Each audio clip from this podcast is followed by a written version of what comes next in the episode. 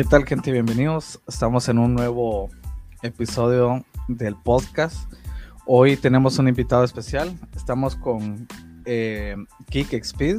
Es el administrador y creador de la página que lleva el mismo nombre. Geek, qué bueno tenerte en el podcast. Bienvenido. ¿Cómo estás? Hola, ¿qué tal, Mr. Savitar? Mejor conocido como el Gran Julio. Estoy bien, muchas gracias por haberme invitado. No, gracias a vos por haber venido. Teníamos rato queriendo hacer esto, este podcast, pero se había complicado un poquito a veces por el tiempo. Este, a ver, cuéntanos, ¿cuánto tiempo llevas con tu página? ¿Estás solo en Facebook o estás en las plataformas? Pues llevo desde el 2018, de hecho ya casi cumple cuatro años la página. Este, tengo el Facebook, el Instagram, el YouTube y el Twitter. Ah, y pues el podcast que tiene la página. Estás casi en todo, ¿eh? Sí, sí. tratamos de cubrir un poquito todas las redes sociales que sean posibles. ¿Y qué es lo que más te gusta cubrir en, tus redes sociales, en tu página? Pues fíjate que publico, bueno, lo que me gusta más cubrir son las noticias que en sí aclaran como rumores, desmienten rumores o noticias que son un poquito hypeantes, no rumores, sino hypeantes de alentadoras, como lo reciente que pasó con Emerge y lo de Saslab. Por ejemplo, esas que son noticias alentadoras y que vienen de una fuente que es Variety. Totalmente confirmada. sí, sí, ahí no hay duda de pues lo que pasa. Sí, lo que es Variety, Hollywood Reporter, Deadline, creo que ya la damos por, por buenas fuentes confiables. Sí, también hay una fuente que casi no es tan conocida en el, pues, en Latinoamérica. Y es una de mis principales fuentes que se llama Screen Rant.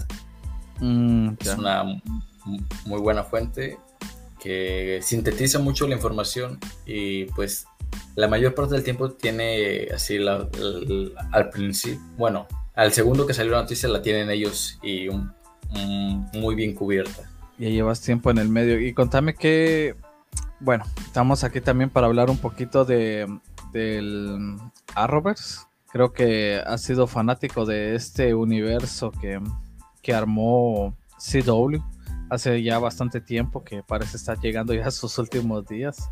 Em, ¿qué, ¿Qué sensaciones tenés en este momento de lo que fue el Arrowverse? Porque, pues, ya pasamos, está en un momento un poco, no sé si difícil o de cambio o de finalización. ¿Qué, ¿Cuáles son tus sensaciones? Fíjate que el Arrowverse a mi vida llegó cuando yo tenía cerca de 16 años y fue con Flash, no con Arrow. Sí llegué a ver Arrow, eh, pero no seguido, sino que, ah, miraba este episodio de Arrow y chido ya con Flash me adentré un poquito más a lo que es el Arrowverse. Y pues, sinceramente, eh, el sentimiento que tengo ahorita es un sentimiento como de que tiene que pues terminar todo. Tuvo sus días de gloria, que fueron pues de la mayoría de las series, sus primeras temporadas, como The Arrow, The Flash, The Supergirl, The Legends of Tomorrow, que tuvieron días de glorias y los mini crossovers que hacían entre series, ya sea uno, tres minutos o todo el completo del episodio, pues eran geniales. Actualmente pues se separaron un poquito de los crossovers debido a la pandemia, al presupuesto y pues la venta que está casi casi inminente por parte de CW y de Viacom CBS. La venta es para Nexstar, eh, según lo que habían mencionado.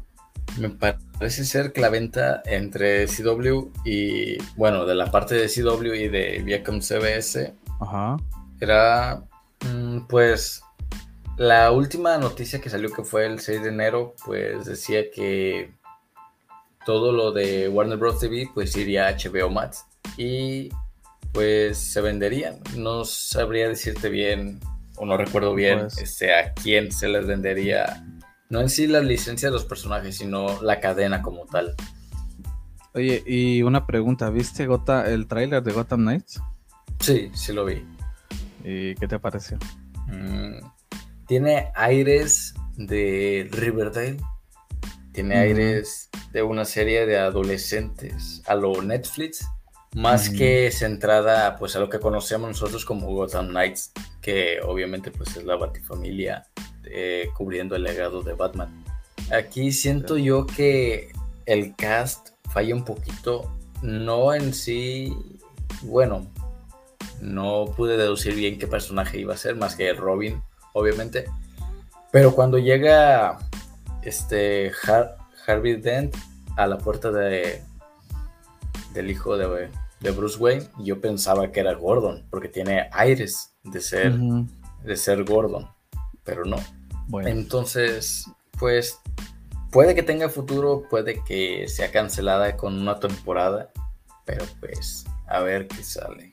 Habrá que esperar cómo le pasó a Naomi. Bueno, hablando un poco del inicio del, del Arrowverse como tal, este, ¿cuál de las, digamos, por qué crees que las primeras temporadas fueron tan buenas y luego fueron decayendo? Porque le pasó a, a Arrow, a Flash, Supergirl.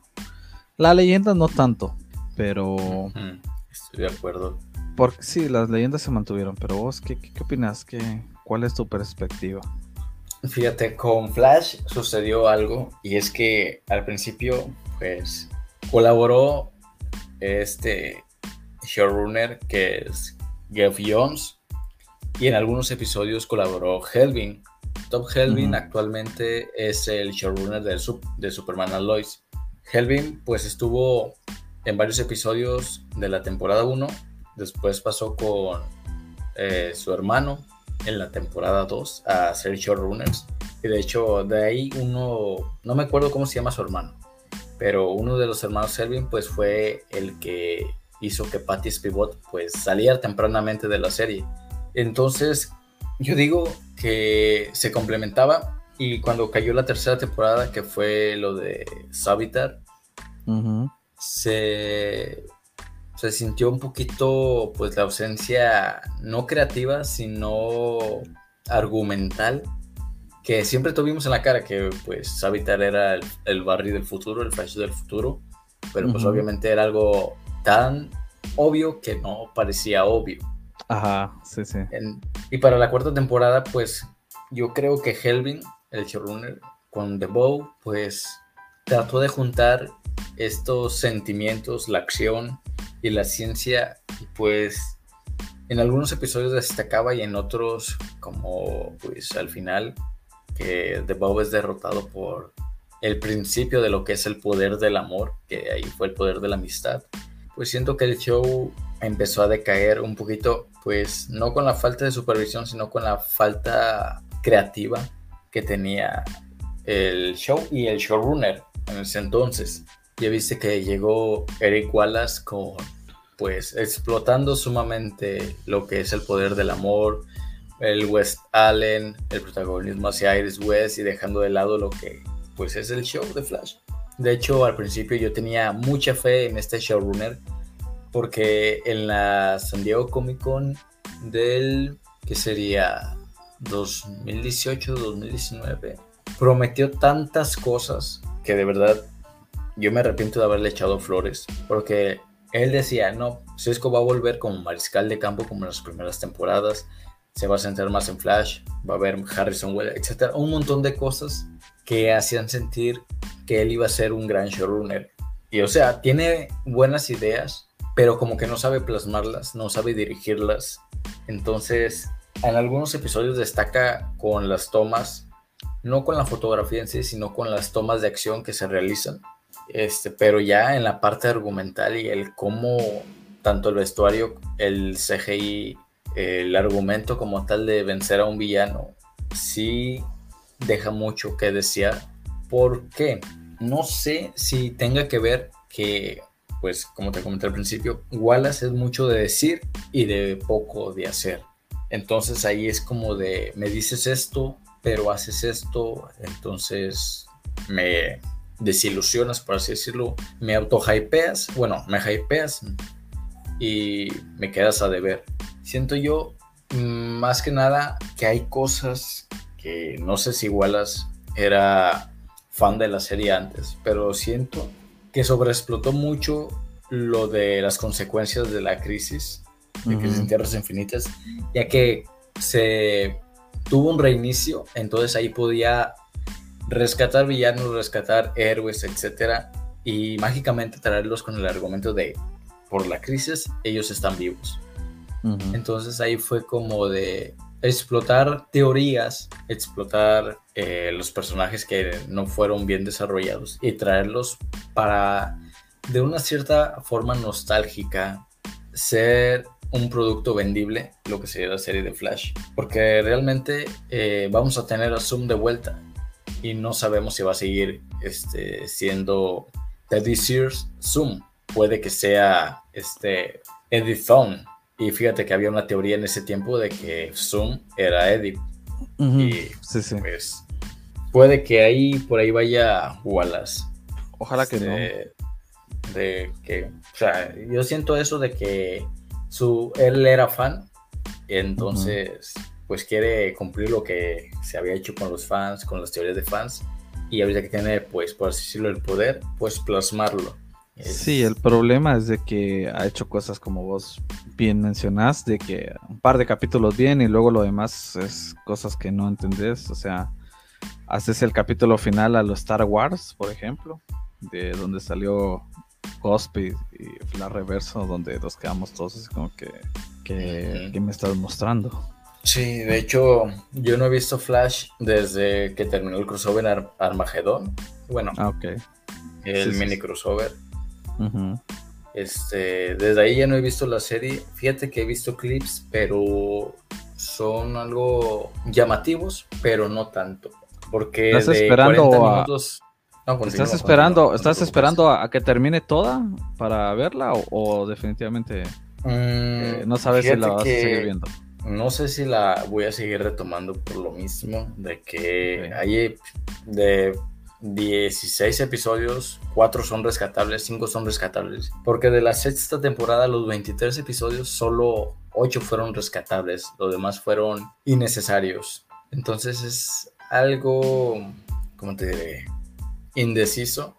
Y pues realmente espero pronto se termine el contrato que tiene Netflix con los, por la licencia de DC y los shows los shows lleguen a HBO Max. Ahí sí podría verlos sin ningún problema. Pues bueno, ¿será que termina Flash en la próxima temporada? Habían rumores de que sí, luego que no, pero realmente todo está en el aire. ¿Crees que ya es necesario que acabe debido a mm. todo lo que ha pasado? Siento que sí, fíjate. Siento que ya extender Flash sin algo motivacional, un argumento, es innecesario. Y no porque sea el showrunner como tal, sino que Flash mm, ya puede culminar perfectamente, pudo haber culminado perfectamente con Crisis en Tierras Infinitas, haciendo el sacrificio, pero puede dar, este, y esto algo que vi hoy mismo, y es un fanmade de Flash corriendo, viajando en el tiempo y convirtiéndose en el relámpago que pues le cayó en 2014. O sea, sería un gran cierre. Y pues no dejaría nada de huecos argumentales ni nada. Simplemente mostraría el nacimiento de Flash y dejando ver que pues se crea una especie de bucle. Exacto, exacto. Sí, la verdad que sería buenísimo que termine así, ojalá. Yo he visto esa teoría también pues en varios lugares, en redes, en Twitter, o Instagram y sí, ojalá, ojalá que llegara a darse. Creo que tendría bastante lógica y sería un buen cierre ya que lo del periódico pues al final ya no, ya no, pues ya no se va a dar, va. No, hubo un gran cambio. La verdad, eso fue de las cosas que decepcionaron. En cuanto a cómo manejó Wallace, pues el episodio de del que le tocó, pues, eh, dirigir y escribir de Crisis en Tierras Infinitas, que se cambió el periódico. Wallace, Wallace como que dirige mal, o sea, miras un par de buenos, pero ya luego le toca a él y perfectamente de acuerdo. Bueno, ¿y qué opinión? Bueno, ya hablamos un poquito de Flash Arrow, ¿qué te pareció su final? Eh, en sí, la serie como tal, ¿la viste toda? Vi las primeras temporadas, no te puedo decir que vi la 4 y la 5. De las 6 y 7 tengo vagos recuerdos. Ajá. No sé si estoy mal, que Ricardo Díaz era de la sexta junto con Prometeo, o era de la séptima. Eh, creo que era de la séptima Ricardo Díaz, creo. No estoy muy seguro también. Pero Prometheus le dio un buen aire a la serie. Creo que fue en la sexta. Ah, sí. Fue un gran personaje, muy bien desarrollado, un gran giro de trama, que de verdad se agradeció que no fue un NTR, sino que fue algo justificado y algo pues sumamente favorecible para la serie, porque un villano que pues muchos no conocían, este, Adrian Chase, no recuerdo bien el nombre del actor, eh, pero lo dejó, dejó la vara muy alta con ese personaje. Definitivamente. Mm. ¿Y su final como espectro de Oliver, qué te pareció? Uh, fue un cierre justificado, algo apresurado, pero justificado, en el sentido de que Oliver había vivido lo que muchas personas no desearían haber vivido, que fue sufrimiento, alegría, pérdida y demás cosas que a diferencia de Flash, él las combatía siendo pues un humano normal, alguien sin poderes, alguien común y corriente que trataba de al principio poder vengar a su padre, pero después se redimió y comenzó a hacer cosas buenas. No tanto de ser el superhéroe de una ciudad, sino de ser el protector de esta como pues lo es Batman, ya que pues se conoce que Green Arrow pues es el Batman verde. Prácticamente. Este, sí, definitivamente. Ahora hablemos un poco. Yo de esta serie casi no la vi, la para ser honesto, la de Supergirl. Pero pues inevitablemente lo vemos en crossovers y más o menos tenemos eh, conocimiento. ¿Vos viste la serie como tal o no? Mm, como tal, no. Fíjate que le dejé de perder la pista en la temporada de la mitad de la 3 en adelante. Y esto fue por, o sea, la mayoría de las series las dejé de ver porque yo las veía en Warner Channel y las pasaban a una hora adecuada, a las 8, 9, 10. Pero cuando ya la empezaron a pasar en la madrugada era como de, sí me gusta la serie, pero no tanto como para esperarme hasta la madrugada y verla. Entonces, nada más vi las primeras dos temporadas, un poquito de la tercera fragmentos de la cuarta y ya de su última temporada, pues vi ahí más o menos para adentrarme en lo que sería el final. ¿Te pareció un final adecuado? Sí, sí, fue un final muy conmovedor, un final que pues fue algo revelador el que con todos los seres cercanos que había, pues quitó las gafas, las dejó en la mesa y pues obviamente quien se diera cuenta pues iba a decir, sí, soy yo, soy Supergirl. No tanto como fue, hubo un episodio donde se le dio como una especie de sueño donde ella revelaba que era Supergirl.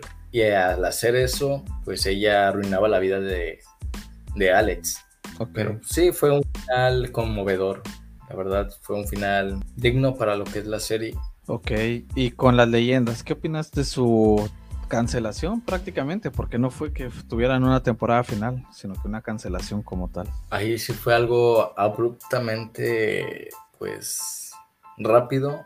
Y aunque fue, bueno, era una serie que realmente tenía rating y no solo porque, o sea, al principio se centró en la lógica de los viajes en el tiempo y después cambió a lo que era lo mágico y los viajes en el tiempo y después procedió a un poquito bizarro pero algo que nos acostumbraron que fue lo de las leyendas. Y siento yo que hay un factor muy importante y es que estas leyendas que tuvimos al final no son las mismas leyendas que tuvimos en las primeras dos temporadas. Eh, si recordamos, cuando están combatiendo eh, que van por la sangre de Cristo, las leyendas originales de la primera temporada y de parte de la segunda temporada fallecen o sea, son borradas de la existencia y quedan estas leyendas que son conscientes de que fueron salvadas por sus mismas versiones, sus Mm, no sé cómo decirlo. Sí, sí, sí, sí. O sea, por sus doppelgangers o por una versión. Este, son conscientes de que fueron salvados, entonces es como de que, es, que al ser conscientes de este suceso, pues son un poquito más relajados, un poquito más flexibles en cuanto a las cosas y que quieren aprovechar pues todo el tiempo que tienen. Mm, siento yo que las leyendas, según esto, un informe que leí hace semanas de que se les avisó tanto a Legends como a Batwoman de que iban a poder, bueno, había la posibilidad de que iban a ser canceladas y que pues tuvieran en mente los directores, los showrunners, los escritores, de que se hiciera un final que cerrara pues la temporada. No sé si no creían, o sea, tenían mucha fe en que no iba a ocurrir debido a que pues, el rating de la leyenda era alto. De Batwoman sí, este, desconozco por qué no dieron un final cerrado y dejaron uno abierto, pero de leyendas siento yo que se confiaron en la parte de que tenían un buen rating y es por ello que pensaron, no nos va a pasar nada, vamos a continuar y pues dieron un final mm, que no concluyó, sino que dejó abierto para otra temporada. Un final abrupto. Bueno, sí, un cliffhanger para una más. Lamentablemente no regresarán. Eh, sí, es triste. Batwoman solo viste la primera. Sí, con Ruby Rose. Ok. Eh, bueno. Traté de ver la segunda, pero no pude. La segunda es mala. Bueno, la, yo, yo sí vi las terceras. Bueno, hasta la tercera, más bien dicho. Pero la segunda es mala. La segunda me costó terminarla de ver ni me recuerdo bien, pero ya de último, los últimos capítulos es lo que mejora, lo demás bastante malo. Pues la tercera mejoró bastante, definitivamente. No dejaron un final cerrado, como vos bien mencionás. Este llegaba un villano que no se entendió muy bien quién era, o yo no entendí, creo que es el espantapájaros. Pero pues también como que pensaron que no los iban a cancelar y sí, porque dejaron el final abierto y lamentablemente pues no tuvieron su cierre, un cierre pues adecuado como tal, más si ya se les había avisado. Creo que es un poquito también de responsabilidad de ellos tomando en cuenta eso. Si Flash en alguna en la temporada pasada creo que no dejó el final abierto, siendo una serie que no estaba en peligro. Este, pero sí coincidimos en que después de la crisis como que hubo un bajón en el Arrowverse, o sea, creo que incluso ahí pudiera haber terminado el Arrowverse como tal. Empezar con un Superman and Lois que es post crisis y que se siente como tal, porque se siente que está totalmente afuera de, de la Roverso, ¿va? Sí, sí. De hecho, tanto cinematográficamente como argumentalmente, Superman Lois se siente fuera de la Arrowverse en cuanto a que no hay conexiones con los demás shows. Exacto. Entonces, para mí siento que Superman Lois tomó el camino correcto al despegarse un poquito de los temas de la crisis y que no dependiera de estos porque por ejemplo Flash depende bastante de los sucesos de la crisis todavía. Y pues sí, este, tal parece que, o sea, hubo un gran hype con Crisis en Tierras Infinitas, pero como que dio un bajón debido a que, pues, como en, como en Endgame, que muchas personas creían que ya, ya, daba, ya no era para más, pero supieron cómo manejarlo, supieron cómo llevarlo y pues actualmente la, el MCU pues está, está grande en cuanto a series, en cuanto a algunas películas a destacar, no todas obviamente, pero más que la Rovers pues sí. claro, está, está, mejor armado definitivamente, creo que tal vez apresuraron la crisis, la crisis le hubieran hecho un par de temporadas después, ponerle ahorita o la temporada pasada y terminar con ella todo casi, va. Sí, realmente, o sea, hubiera tanto concordado con las cancelaciones de las series como pues dar un tiempo para que se desarrollara un poquito más este tema que obviamente no es cualquier crisis, es una la crisis entre las infinitas. Flash corriera y que ahí muriera y, o algo así, pues, para terminar las, cerrar las tramas y que ahí terminara todo, pues. Pero lo terminaron muy antes. O sea, yo hubiera querido, por ejemplo, ahora pensando ya en todo lo que pasó, cancelaciones, posible última temporada de Flash, que de todas maneras ya lo exige. Hubieran hecho tipo un crossover, ¿verdad? Para para dar un cierre, pero es lo que hubo una crisis prácticamente. Entonces, una pena, es una pena. Eh, incluso este Eric Wallace mencionó que le gustaría intentar como cerrar las tramas de traer a las leyendas algún capítulo de Flash, pero que no podía asegurar nada. Entonces, Chis, leí sobre eso.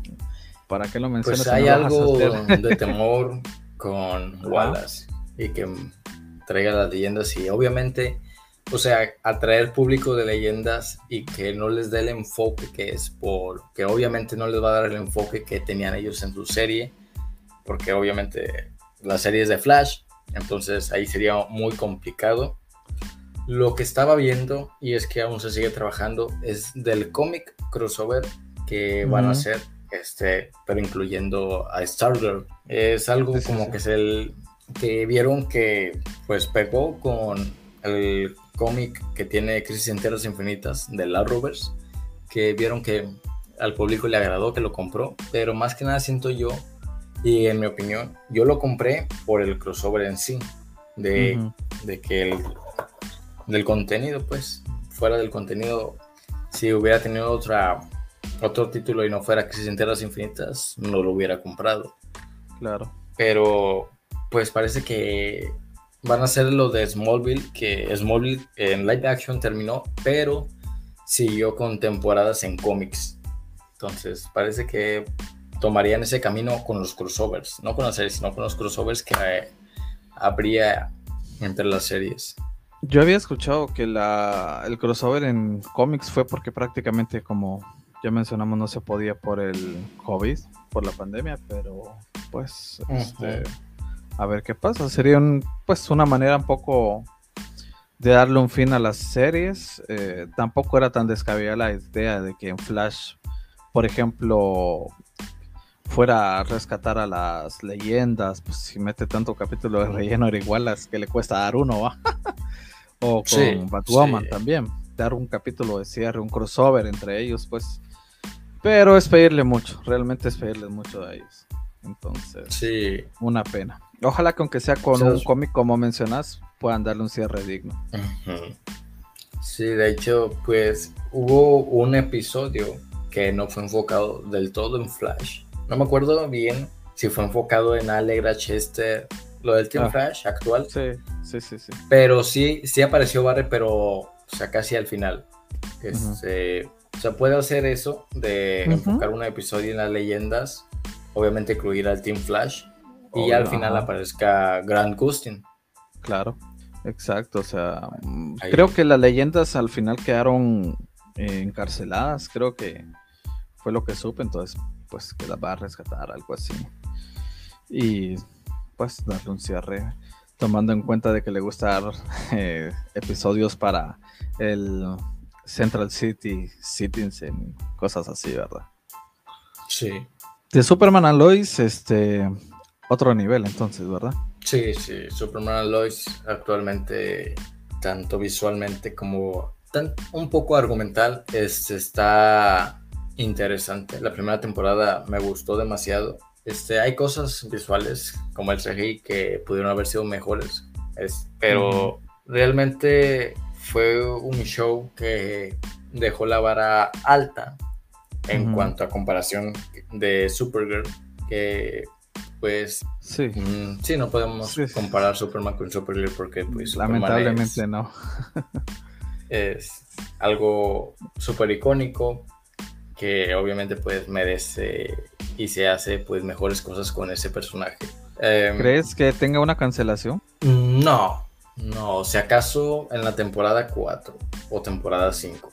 Puede que, la, puede que sí la cancelen, pero sería darle un cierre firme, un cierre digno para la temporada 3-4. Pero pues por el momento no veo, tanto por números como por audiencia, este, que la vayan a cancelar. Bueno, esperemos que no, esperemos que no, porque está siendo una muy buena serie, definitivamente lo mejorcito que hay en series de la Roberts como tal. Eh, Stargirl, ¿has visto? Sí, vi la temporada 1 y la temporada 2. Me quedé un poquito fuera de la temporada 2. que la temporada 1 me, me gustó mucho, me gustó mucho cómo manejó, de hecho hubo un episodio que mucha, bueno, no mucha gente, sino que dos, tres personas consideraban de relleno, pero fue un episodio, es el que se trata sobre esta Black Cat, no recuerdo bien su nombre. Yolanda. Dices, de Yolanda, gracias. Este, que se enfoca en ella, en cómo, pues, vivió lo que hizo. Lo que este le hizo, ajá, sí, sí, sí, lo que le hizo la Shiva. No, ¿cómo se llama? Mm, no, el que era su novio. Ajá, sí, sí, sí, el que se bueno, sí, el hijo del, lo que le hizo ella. Ajá. Este, el episodio donde se enfocan en, en su pasado, de que se le, filtraron pues, sus fotos. Ese episodio, aunque parezca relleno, realmente no lo es porque te hace empatizar con una situación más que con el personaje, una situación que se vive, que muchas personas viven y que realmente pues algunas personas pues pueden agarrar ese episodio para concientizarse de que eso está mal. Este es un episodio que pues deja ver las consecuencias de lo que pasa si se hace esa pues esa mala obra por no el decir peligro. una grosería. Sí, el peligro que se corre, ¿verdad? Sí, es una serie más juvenil y creo que está bien enfocada. Yo he visto las dos temporadas y me parecen muy buenas también. Eh, espero ya la tercera para poderla ver y me parece una muy buena serie. Ojalá que podamos seguir viéndola. Y la primera muy buena, como mencionaba. La segunda un poquito más lenta en el sentido con Eclipso, pero muy buena. Pues a mí realmente me sorprendió para bien. No esperaba ver un Green Lantern ahí, la JSA, eh, villano muy bueno, CGI muy bueno, realmente otro nivel. Para mí es muy buena serie, muy infravalorada hasta cierto punto. Sí, Star Wars destaca mucho con su CGI, que realmente pues se siente muy bueno, igual en la temporada 1, este, tanto con la locación de Brainwave, usando lo que es un tipo cerebro, está muy bien logrado, con Solomon Grandi, con los poderes del bastón y demás. Tiene un CGI de definitivamente muy bueno y muy superior. Coincidimos en eso entonces. Hablando, como dijiste, de series infravaloradas, es una serie que pues no pertenece a la Arrowverse como tal, sí al multiverso de sí, porque pues Jim Lee dijo que todo lo que hayas visto y lo que verás forma parte del multiverso sí, es el de la serie Pennyworth. Esta serie que para mí es muy infravalorada, que pues es una serie con un argumento nuevo, con una historia nueva que no se conoce de Alfred, que realmente yo recomiendo a la gente que en cuanto llegue a HBO Max, pues la vean, le den la oportunidad de verla, así como a Krypton, que realmente a mucha gente amó Krypton. En su momento, pues fue también infravalorada y por eso llegó a su cancelación. Pero pues Pennyworth tiene la oportunidad de ser salvada. De hecho, la tercera temporada de hecho, el showrunner que fue de la temporada 1 y 2, en su Instagram le preguntaron que cuándo comenzarían a filmar y dijo que a, a, mediados de este año. Esperemos pronto a ver si realmente va a poseer una tercera temporada con Pennyworth y de la mano de HBO Max o si quedó en nada. Porque es una serie tanto gráficamente em, en cuanto a la clasificación, porque es una clasificación muy alta. tiene algo de gráfico no sexual, sino de gore, en el que destaca mucho. Y pues obviamente hay un ligero argumento que ahí sí, en la temporada 1 fue como de, cuando lo, lo vi después en la segunda vez, fue como así de, bueno, o sea, es un argumento egocéntrico, un argumento pues infantil, pero que puede funcionar, que funcionó. No, no menciono qué, porque pues puede que se spoiler y pues. Sí, definitivamente. No, para no arruinar, Para, para, no arruinarle a la gente. pero sí recomiendo, sí, recomiendo que en cuanto llegue a HBO Max, la vean, le den la oportunidad de verla. Porque pues sí, se van a familiarizar, van a sentir este, adrenalina al ver esta serie. Ok, muy recomendada, entonces las vamos a tener anotadas para para echarles un ojo a estas series.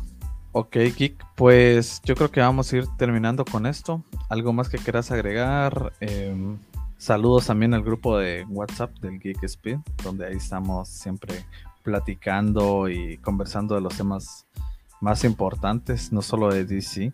Únanse también porque está, estamos ahí platicando siempre. Eh, pues de una vez aprovechando el espacio para responder a las preguntas que se hicieron. Aquí pues preguntó José Juan que si creo que el universo de DC en algún momento pues tendrá un evento similar a Endgame. Puede que sí lo tenga, pero primeramente tienen que reestructurar todo, tienen que plantear bien las semillas, precisamente tienen que reorganizarse todo si se quiere llegar a un evento similar a Endgame y no hablo de un evento de Crisis en Tierras Infinitas, sino un evento que culmine una, una saga de lo que sería, por ejemplo, el Snyderverse, que se culmine ahí. Podría tenerlo, claro que sí, pero pues primeramente se tiene que llegar a la organización, tanto de conexión con las películas, con los directores, con los actores y demás. Aquí Fede pues me preguntó sobre un cameo en el final de la temporada y pues anteriormente yo sí me metía en lo que es pues las noticias. Pero actualmente las noticias este las dejé de lado, no sé si en ese tiempo que me di un break salió esta noticia, desconozco si va a haber un cameo sorpresa. Sí, se, mencionó, se mencionó que al final de Flash iba a haber un cameo muy importante que nos iba a dejar con la boca abierta, pues es lo que dijo Cecil, pero este, no sabemos. Estamos esperando el último capítulo. Pues veamos qué personaje pues, será, eh, tanto en Flash como en Superman and Lois, este, el que aparezca. Siento yo que pudiera ser Oliver. Este, tiene sentido porque es un ser omni, omnipresente, un ser este, pues que le puede dar algo de de revitabilidad a las series, tanto Superman, Lois como Flash. Aunque pudiera ser ya sea desde lo más alto a lo más bajo, un cameo X. Y bueno, veamos. Aldeir me pregunta que qué me orilló a crear la página. Pues lo que me orilló a crearla fue los posts desinformativos que decían, bueno, los posts amarillentistas, como los de El, el Pancho Panteras, en el que pues decía cosas que obviamente no eran ciertas. Y yo creé la página para desmentir estas eh, supuestas noticias, más que nada para que no, no siguieran cayendo en noticias falsas. Y pues al principio fue por eso que creé la página, ya después pues vi que a la gente le gustaban tanto los memes como un poquito las noticias. Entonces fue por esa principal razón que creé la página y a ver, ¿cómo te adentraste en el mundo geek? Pues de hecho fue por Flash que me adentré un poquito al mundo geek. Ya posteriormente fue con Star Wars y de ahí completamente la Rovers.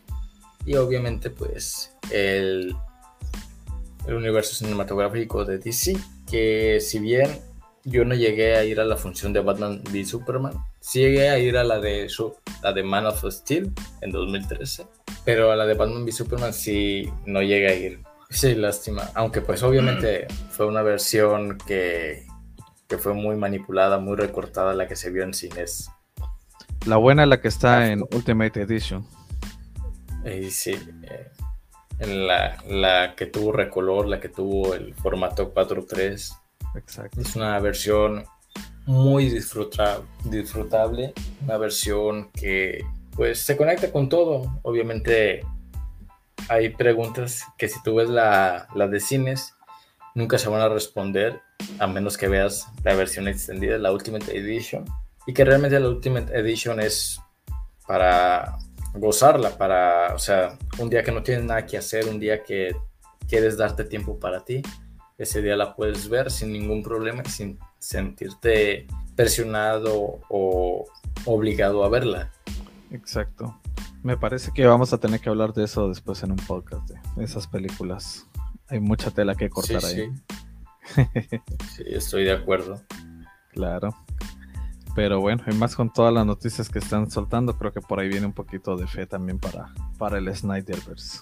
Sí, no sé si esta pregunta, a ver, la de Amit, que yo le dije de broma, pero dice que es buena pregunta, que qué pasó con mi ex.